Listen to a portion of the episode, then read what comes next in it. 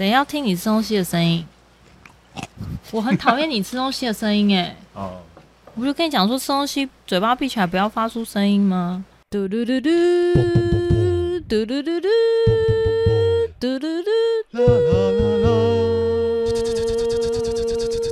嘣！嗨，我是子子。嗨，我是平和。这是一个新的尝试。之前都是我一个人在 Instagram 上面讲一些瞎七八生活的东西。今天这次就是跟老婆一起把她拖下水。对，她其实是一个很想要讲东西的人，只是她很闷骚。没有吧？应该说我没有怯场了，就是我不知道讲什么。然后也没有主动啊，就是对于生活或者是就是想要做的事情，就没有什么想法，所以就知道我来 push 一下，我来解决所有硬体的问题。他只要坐下来吃东西跟讲话就好。我们就是讨论 podcast 这件事情很久，但是因为我一直没有想要开始所谓真的认真经营 podcast，因为我的工作就是跟社群还有行销相关，我觉得这件事情对我来讲增加一份工作的负担，所以我本身是没有排斥讲话或是聊天录 podcast 这件事，但是当真的你要认真开始一个频道。他就会背后有很多需要投入的专注力跟时间，对我来说，我会有点害怕。对啦，的确，这个东西是需要一个长期累积的经营，所以需要一个最呃不花时间或不花力气的一个做事方式。那这集简介我也会之后试试看到底要怎么剪，可能也剪不出来，或者我还在摸索一些 flow。嗯，可能我们录一集就流掉了。结束，我们就是会以这个一边吃东西一边聊天的形式，会聊聊当周所发生的一些感情线，就是主要以感情为主，然后也聊聊自己的想法。毕竟我们也不知道 TA 是谁，所以我觉得可能前五集我们的方向都会比较混乱一些些。然后等到之后比较知道流量的时候，才会比较知道明确要怎么样走。今天是个 test run，所以我刚刚花了非常多的时间在搞定硬体，然后有一支新的麦克风是朋友借的，前面谢谢 Dennis，前面又有很多。在测试软体、测试硬体的东西，所以本来应该要有一个很丰盛的盘杯盘子，然后放一些小菜，好好吃的食物。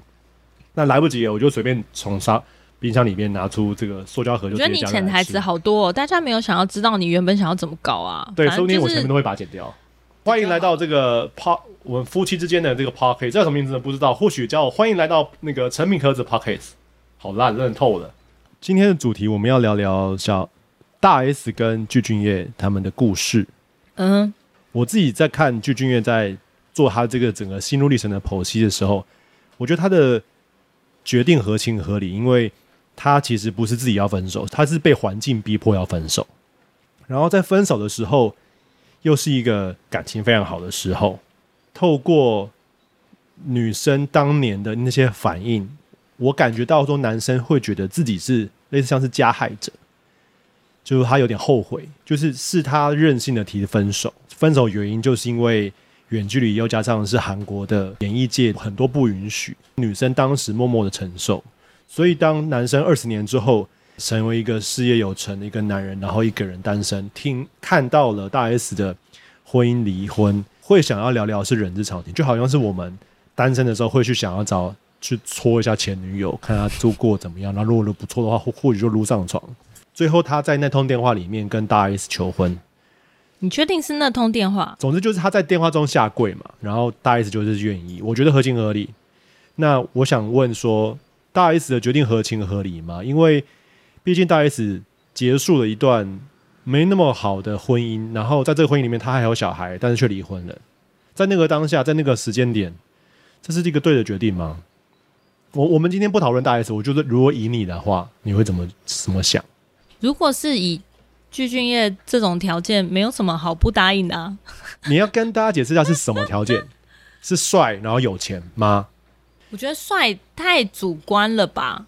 对，因为我觉得他不帅啊，他长得很像那个谁欸，香港有一个，那个。我觉得第一个就是，毕竟他们曾经在生命当中就是这么的深刻的爱过。那当然深不深刻也很主观啦，坦白说，每个人都深刻爱过啊。没有没有，有一些我每一个都深刻爱过，我都很深、啊、没有，有一些真的是回头看觉得恨不如恨不得抹灭那一段记忆、哦。你有对不对？等下来聊一下。但是我的意思是说，如果这个对象是说，就他们自己各自表述的是说，他们生命当中最难忘的人，那可能根据时间或者是人生的推进，终究没办法在一起。那今天又有了一个命运的交汇，就是说，刚好在这个时间点上，你还是找得到对方，然后大家彼此都是 available，我觉得没有什么。不好啊！我说之所以是主观的原因，就是说你真的是取决于这个做决定的人。我觉得彼此都是吧，因为我觉得对于具俊曄，他要要做出这个举动，他也要背负着他自己个人的价值观或是压力，跟他想要去挽回或是弥补他所谓的他觉得人生的遗憾的这个部分。如果他的个性是觉得啊，错过就错过了，那可能他就不会去。走接下来这么多，你知道，因为你一旦求婚，也不是只有你们两个。虽然结婚是两个人的事情，可是你看他就是很愿意去为了大 S 面对媒体啊，或是出席各种场合啊，然后要反复一直讲这件事情，然后大家巨细靡遗的想要知道很多的细节。我觉得这个都跟个人主观的经验跟个性有关。那我觉得我的个性，如果今天套用在大 S 那个角色里面的话，我觉得。百分之九十九点九会晕船，也不能说晕船啦，因为晕船有点负面。就是说百分之九十九点九会接受，姑且不论你现实状况、你的生活条件、生活品质等等怎么样，今天就是有一个人愿意来陪伴你接下来的人生，然后又是一个你曾经喜欢过的对象，然后不是因为恨他或是讨厌他而分开，是因为外力跟环境的。不得不分开，所以没有什么理由不再试一次啊。那只是说，对于这接下来他们能够坚持多久，或是怎么样去经营剩下的人生，我觉得那个就是看个人了。所以你是一个很容易对前男友敞开的人吗？我觉得要看我认识这个人多深刻，可能每个人都会有那种糊里糊涂就跟对方在一起。那我个人是有啦，到分开都会有点不太明白，说到底为什么要交往啊？那我觉得这种状态就不会敞开，或者是说你这个人真的是很努力尝试过，然后认真相处，然后也很务实的计划未来，发现说我们就是不适合。那这样子的人，即便很多年之后遇到，我也觉得我会还蛮保留的。虽然说十年前不适合，不代表十年后不适合，可是。毕竟有一些东西是很根深蒂固，所以听起来就是当年年轻的时候糊里糊涂分手的，就有可能会现在复合，因为你不知道可不可以。但是有些人你已经确认不可以，你就不会再复合。对，可以这么说。以我们今天谈的这个案子来说，他们就是已经做好要私奔的这种决心。私奔就是每个小朋友都会做的事情啊。没有啊，我我也不是那种有胆私奔的人呢。因为我觉得，如果对我来说，我的家庭跟我的朋友圈、舆论给我的压力会大过于我对这个人的爱跟决定。那我问你，如果你二十岁的时候，你钱用不完，就是你的祖宗辈假设就给你用用不完的钱，你会不会想私奔？好，maybe 去加拿大，或者会去美国，或者是其他国家。我觉得不是钱呢、欸，我觉得是你要，你为了这个人，你要跟你的家人对，就是断开所有一切社会连接，就只跟他在一起。我不行啊，我就说我不行啊。哦，所以你是你是会在乎朋友家人大于？对啊，对啊。我真的不是私奔类型，因为我的确是在我的感情经验里面有几次，我觉得好像必要私奔，但我没有办法，我太软弱了，做不出这个决定。但我我想讲的事情是说，想要私奔这件事情，它不是一个指标啊，所以他们或许在当年也没有认清楚。所以我不是说要私奔这件事情来决定啊，在那一段相处的过程当中，你有没有真的认知到这个人？你在那段感情里面做出一个决定，那我觉得那个决定其实会还蛮大的影响。接下来，即便你们在人生的路上又重新再碰到，我觉得你都会回到当时的那个 mindset 去重新的考量一下，但是又要以你现在当下的价值观跟你现在生活条件去做一个新的决定。因为曾经有人问过我说，就是他很后悔，比如说五六年前。呃，他很不成熟，然后就跟女朋友分手。那五六年之后，他觉得他预备好了，他是不是应该去把当时的女朋友追回来？当你五六年前决定分开的时候，你有没有想过五六年后会发生什么事？意思就是说，你当时分开一定有你自己的理由嘛？除非你是被分手，就是你不知道为什么，然后就被分开了。但是他自己承认说他当时不成熟，所以势必是他当时做的一些决定，或是他当时的生活状态，让他现在回来反思，觉得当时自己不成熟。那不管。怎么样？他做了一个结论，他自己觉得我五年之后变比较成熟了。可是我必须说，五年之后的女朋友也不是当年那个女朋友啦。对啊，那你哪知道她是变好还是变坏？当你面对这种二十年前的炙热的爱跟回忆跟遗憾，你要去做出一个人生赌注的时候，其实你就是在跟回忆杀赌一把。我真的觉得是回忆杀赌。这其实就是跟网友结婚是一样道理啊，就风险很大。风险大，但不代表一定没有好结局。就算是不好的结局，那你就是为自己的风险承担跟负责嘛。因为就是投资基金有赚有赔啊。因为大家都把这段际遇就是塑造成说，哦，二十年之后大家对神话，然后很就是重新完成了一个人生的遗憾。但我觉得那个东西就只有他们之间知道，就是二十年前发生什么事情。跟二十年之后离婚重新联络上面，他们谈的东西，我觉得那个就只有他们知道。对了，对了，对不对？说不定他们就谈在里面谈出一些 soul mate 出来，Who knows？因为他们一定是在这个上面有一些认定跟彼此的契合。那你也可以说双方都被冲昏头。哎，我觉得两个人要被冲昏头的等级是一样的，很不容易。就浪很大。对，那个浪要大到两个人一起晕船。我刚刚想了一个很励志的说法，可以。反驳那回忆杀，因为我本身是觉得他们这个太回忆杀，我很很不屑。但我刚刚想到一句话，一个 slogan，就是在哪里跌倒就在哪里爬起来。他们呃在二十年前跌倒了，然后被被迫分手，他们从那个时候再一次再续前缘。哇塞！我一开始也还就还蛮对对对，我觉得也没有到那样，我没有持负面的想法，不会那种哇好羡慕，我这真心没有，因为我觉得天呐，你想想看，你带三个小孩，他三个吗？两个？他带着小孩，然后面对你二十年前有点像是半抛弃你的人，然后你为他牺牲这么大，他今天回来低姿态的求你，什么都没有，就是一个爽字，你懂吗？就是哦，你是说，因为身为我一个妈妈又有小孩，我既然还有这么有魅力，有人愿意跟我结婚？不，我不能够否认，就是每一段婚姻都会有他的甘苦跟委屈的部分，我就不姑且不论中间到底是谁有错，可是我觉得在那个状态之下，然后你又可以。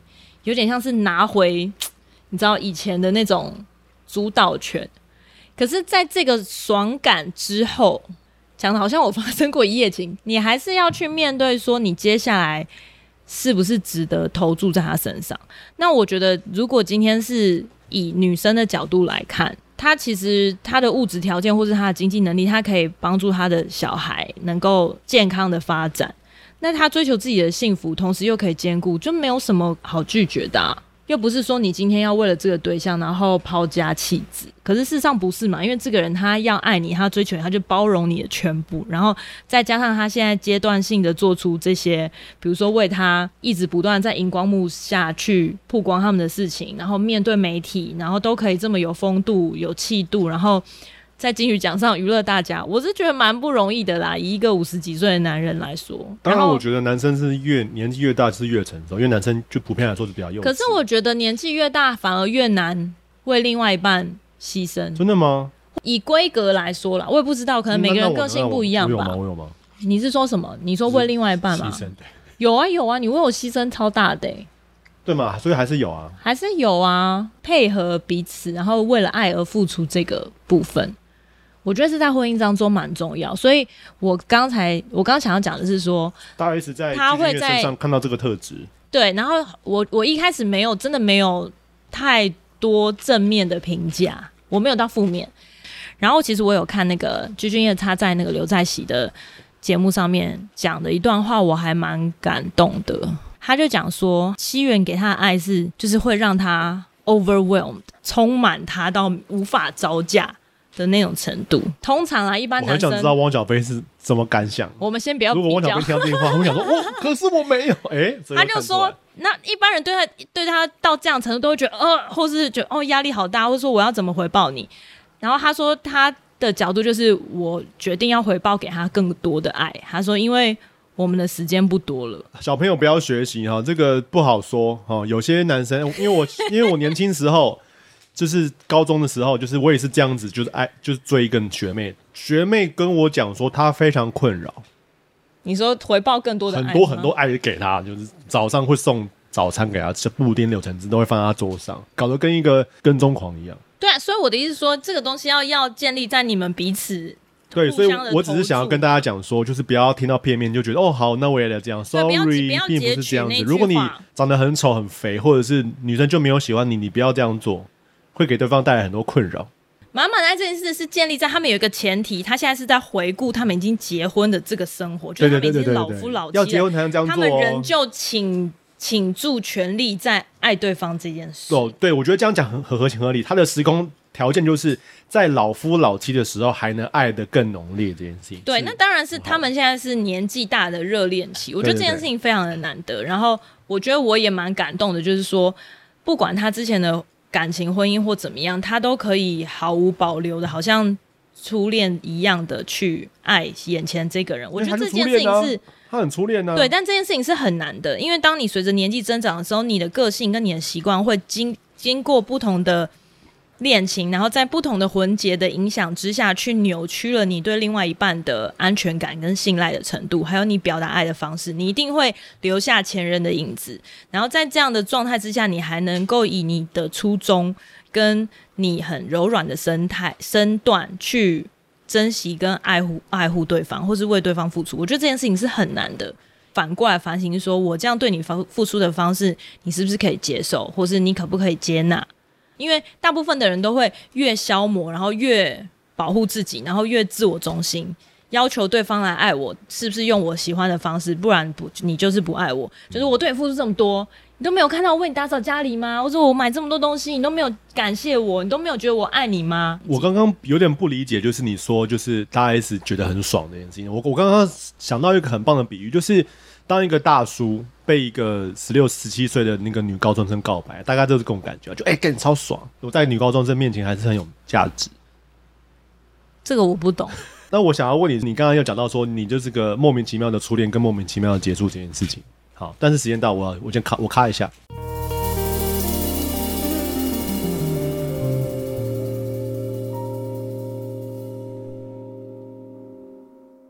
你想要学摄影吗？或有许多摄影问题找不到解答？那就快来和品视觉吧！透过深入浅出的教学影片，解答你的摄影疑惑。快搜寻品哥教学。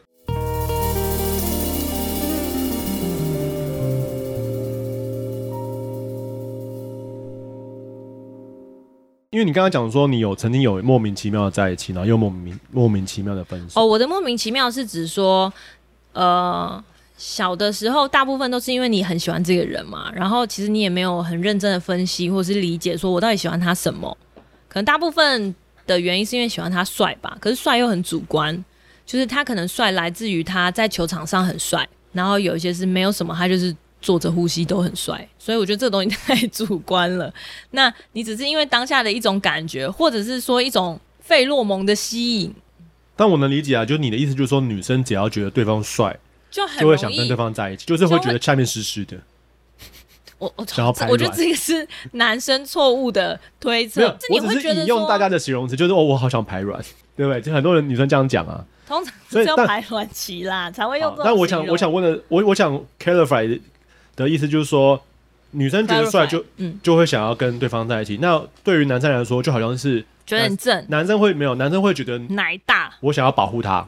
我就会想，我想跟他在一起。所以我觉得，我觉得正的我不会跟他在，因为正的我会觉得，哦，这难可能难搞，或者是我追不到。没有，我觉得很多男生是我想要征服他。哦，我，我没办法。所以是不一样的啊。有些人就是觉得说他很正，但因为我我跟没有跟其他男生聊过，或许下次我们可以约谁谁谁来。但是对我来说，我没有要征服，我我是想要保护欲这样子。对，有些人是保护欲，然后然后有些人就是说很想征服他。通常那种就是到手之后过一阵子就没有什么感觉，就会分手。那我觉得女生同样也会有这种角色啊，所以就是帅嘛。对，我觉得通常年纪轻吧，普遍来说，大部分觉得帅，主观的帅啦。那你莫名其妙的在一起，就是因为被被帅晕了吗？嗯，我大学那阵子喜欢的男，或者说我从小从高中、大学左右那阵子喜欢的男生，都是属于那种很含蓄的，然后比较不是特别外向，然后就酷酷的，就闷骚，闷骚闷骚，但是他又。有一点什么，比如说什么很会表演，很会表演，什么表演？很会表演，很会念书，因为很聪明。因为你要跟大家多讲的仔细一些，大家才知道说哦，像你这么漂亮的女生会喜欢哪哪一类型男生？没有，我真的算是普通而已，我没有到漂亮，表达能力清楚的普通女生。好的，那那所以你喜欢哪一种帅？什么技艺技巧会让你觉得帅？什么技巧？因为你刚刚说什么打球啊？特殊的场合，他在众人面前表现出他的自信，然后就觉得哇，好帅。可是大部分在那种就是群体生活当中，他又是比较避俗的那个，然后就会兴起一种。保护欲没有，就是很想要去逗弄他的感觉，所以这种男生就会特别吸引我。像我在以前高中补习班的时候，因为我们都是前三志愿混合在一个补习班，大家都会互相男校女校都会看来看去嘛，或是互相观察，然后我们都会有公布那种前几名成绩好的那一群人，就会特别受到大家注目。然后我的同学就会想要写纸条传给他喜欢的男生。然后我同学当每次要传纸条的时候，我都是负责传纸条的那个人，因为我就会很勇敢的走去那个男生的面前，给他纸条说：“这是我同学要给你的，因为觉得你很帅。”那我还蛮就是没在怕的，享受那个当下，那个男生很尴尬，然后有点有点囧，又有点害羞那种。感觉我小时候讨厌你这种女生，就觉得哦，好开心哦，这样。我后来就没有了啦，后来就失去这个能力。小时候就是还蛮蛮在意这种，还蛮会的。高中的时候，我们的那个毕业旅行。不是每一班都会配一个导游吗？随车导游就旅行团不是都会每一班配一个，然后女校都会配男导游。然后我印象很深刻，是我们那一年的毕业旅行，我们班就会配到一个长得很像古天乐的男生，太帅了吧？就是黑黑的，然后就是有点原住民感，然后很帅。别班的都会在，因为大家停的景点都差不多，都会在停景点的时候跑来我们这车看我们的导游，因为我们导游很帅。这样，等一下，等一下，高中吗？中山女中好乱哦。每个女生都这么，你不要这样指名道姓点出我的高中，会有很多学妹来那个言上。但我我我懂了，就是情窦初初开的女生看到帅帅的大哥哥或叔叔就会很开心。国中也会吧，毕业旅行、高中毕业旅行一定都是逗弄导游。因为导游好像会被下禁令，就是不可以把电话留给学生嘛。啊，现在应该很难防吧？随便 follow 你就找得到。对啊。然后当时我们就是绝对不可以留下电话，但是我们的导游就把电话留给我。他就说我要请你们全班吃布丁还是怎么样？就是后来他真的有某一天，就是毕业旅行，通常不是毕业旅行之后，大家还是会上课一段时间。他就骑车来我们学校，然后他就打电话给我们，就我就跟几个同学然后去门口找他，然后我们就去 Seven 买布丁之类的。古天乐这招太明显了哦。对，然后他就结账，然后结账的时候他还给我看他钱包里面有他前女友的照片，据说他当时讲法是他们没有在一起，但是他放了一个女生的照片。他想要。偷偷告诉你，他很专情。我说是你的谁呀？他就说是我前女友。我说哇，还放前女友的照片，表示你还没有忘记。这是谁教他的？好烂哦！我不知道，但是这整个你觉得这有效吗？在当下，整个气氛很暧昧，你懂吗？就是那种对。然后他好像有来过学校两三次吧，之类引起一些骚动。就我所记得，我真的是不知道怎样，就真的无疾而终。哎，就是那个暧昧暧昧，然后就你很难追吧？就他很想跟你有火花，但他就就。没有碰到，哦，没有碰到，哦，没碰到，他就你就不能没有跟他对平呢、啊？对，然后我高中的男朋友也是，我高中的男朋友是我从国中就一直很喜欢，然后尝试想要倒追他，到高中终于在一起，终于接受。嗯，然后好像是我自己倒追的，好像是我自己告白，但是我忘记我确切的告白台词讲什么。反正我们就是终于交往的时候，我就觉得天哪，我。喜欢你这么久，怎么跟我想象中不太一样？那不一样的点是什么？就是没有什么热恋感。那是你的关系还是他的关系？我不知道哎、欸，因为我本来期待的是那种他会来我学校等我放学啊，我们就可以去去玩啊或什么，然后会送我东西啊，或是一起吃饭什么。反正总而言之，大部分都没有发生，因为他们学，因为他是资优班的学生，然后。他们就是作息跟一般的高中生不太一样。他后来念建中，是不是？你不要一直引发一些，因为我只是想要很具象化，就是说他你很希望有个建中男生穿着建中的制服在中山女中的前面等你。我们的确是后来好像有穿着制服一起去约会还是什么？那不是很高调啊。可是总而言之，就是我没有那种我期待的甜蜜感，然后我就会有很大的失落，想说哈，才这样而已哦。谁叫你都喜欢一些很。很内向的，你要找那种吉他社而且我们认真除了接吻之外，什么事情都没发生，那才好吧？现在如果那个时候的父母如果什么事都发生，那不很可怕？现在小孩很容易什么都发生吧？嗯、我弟说那个时候就已经到高中，都还什么都没发生，然后我也没有什么热恋感，我也没有期待要发生什么，只是说就是没有那种。好像真的被爱或被疼惜的感觉，或是新鲜感没有了。其实我也当下很难去判断。所以其实不是 skills，或者是不是发生什么事件，就是你感受不到。skills 会有一些误导，就是没有什么，不是什么具体的什么事情，而是你感受他没有爱你。我这样讲应该对吧？对。所以，所以最后就分手。但是我也不是一个很成熟于表达说到底怎么样才叫爱。那时候还年轻啊，就是你，嗯、你也不知道那个那个缺乏是什么。我印象中，就我对于谈恋爱这件事情很没有安全感，就是我不知道怎么样叫谈恋爱。然后他他是你的第一次吗？就第一次在一起对象。我们没有发生什么第一次。对了，我是说初恋，第一次谈恋爱，第一次谈恋爱算是。所以正式的有讲男女朋友，然后后来我就某一天跟他讲说，我就受不了，就是因为我真的觉得有点尴尬，就大部分相处的时间都蛮尴尬的，我自己单方面感觉。然后有一天我就打电话跟他讲说，还是传简讯，我忘了，我就跟他说，还是先分开好，我认真觉得我们需要分开一下。然后他就说分开一下是什么意思？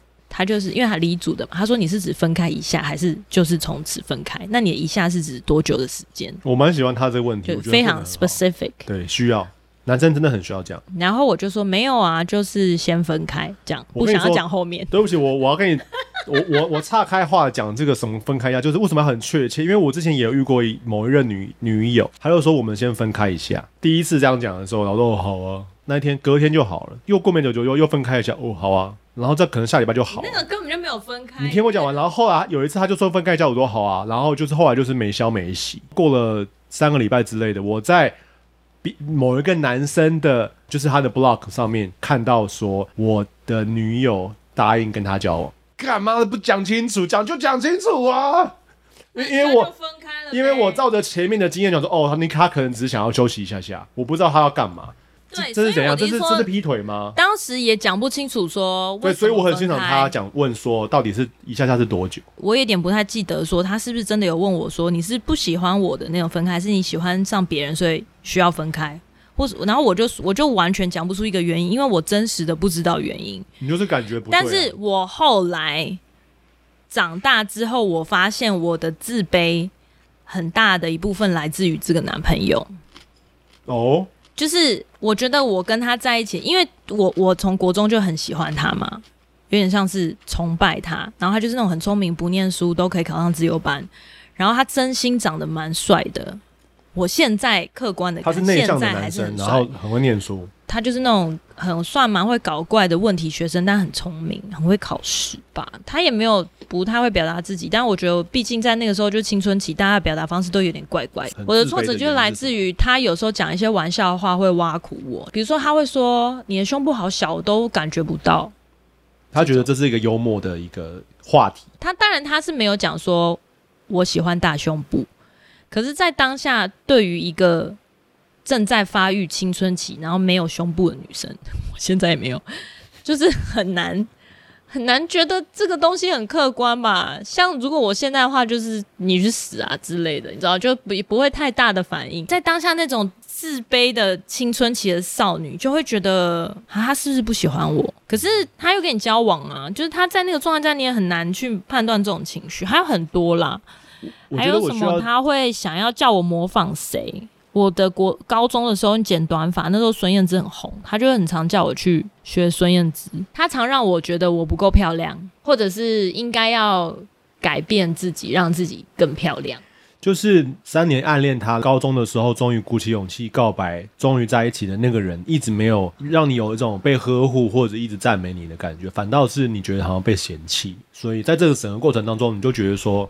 因为他好像没那么喜欢我，我觉得可能是我不觉得他真的嫌弃我，我觉得是他一种开玩笑跟想要表示很熟络的方式，让我觉得我很自卑。因为我的确是青春期的时候还蛮不好相处的，就是我很容易被踩到线，就好像我们很常说在爱里说实话一样，就是其实话语是有能力的，是需要赞美人的，不管你是很尴尬到不知道要怎么样开口，需要找一一个话题，还是怎，还是你只是想要幽默一下，都不应该要开对方玩笑，因为人人需要被赞美。最后分手就是你主动提的分手，他问清楚之后，他也接受这样子。没有，我觉得他有点不得不接受，因为也不能怎样。因为我后来后续好像是从他们的毕业纪念册，或者是有一些像校刊之类，你说建中毕业纪念册吗？就是他们。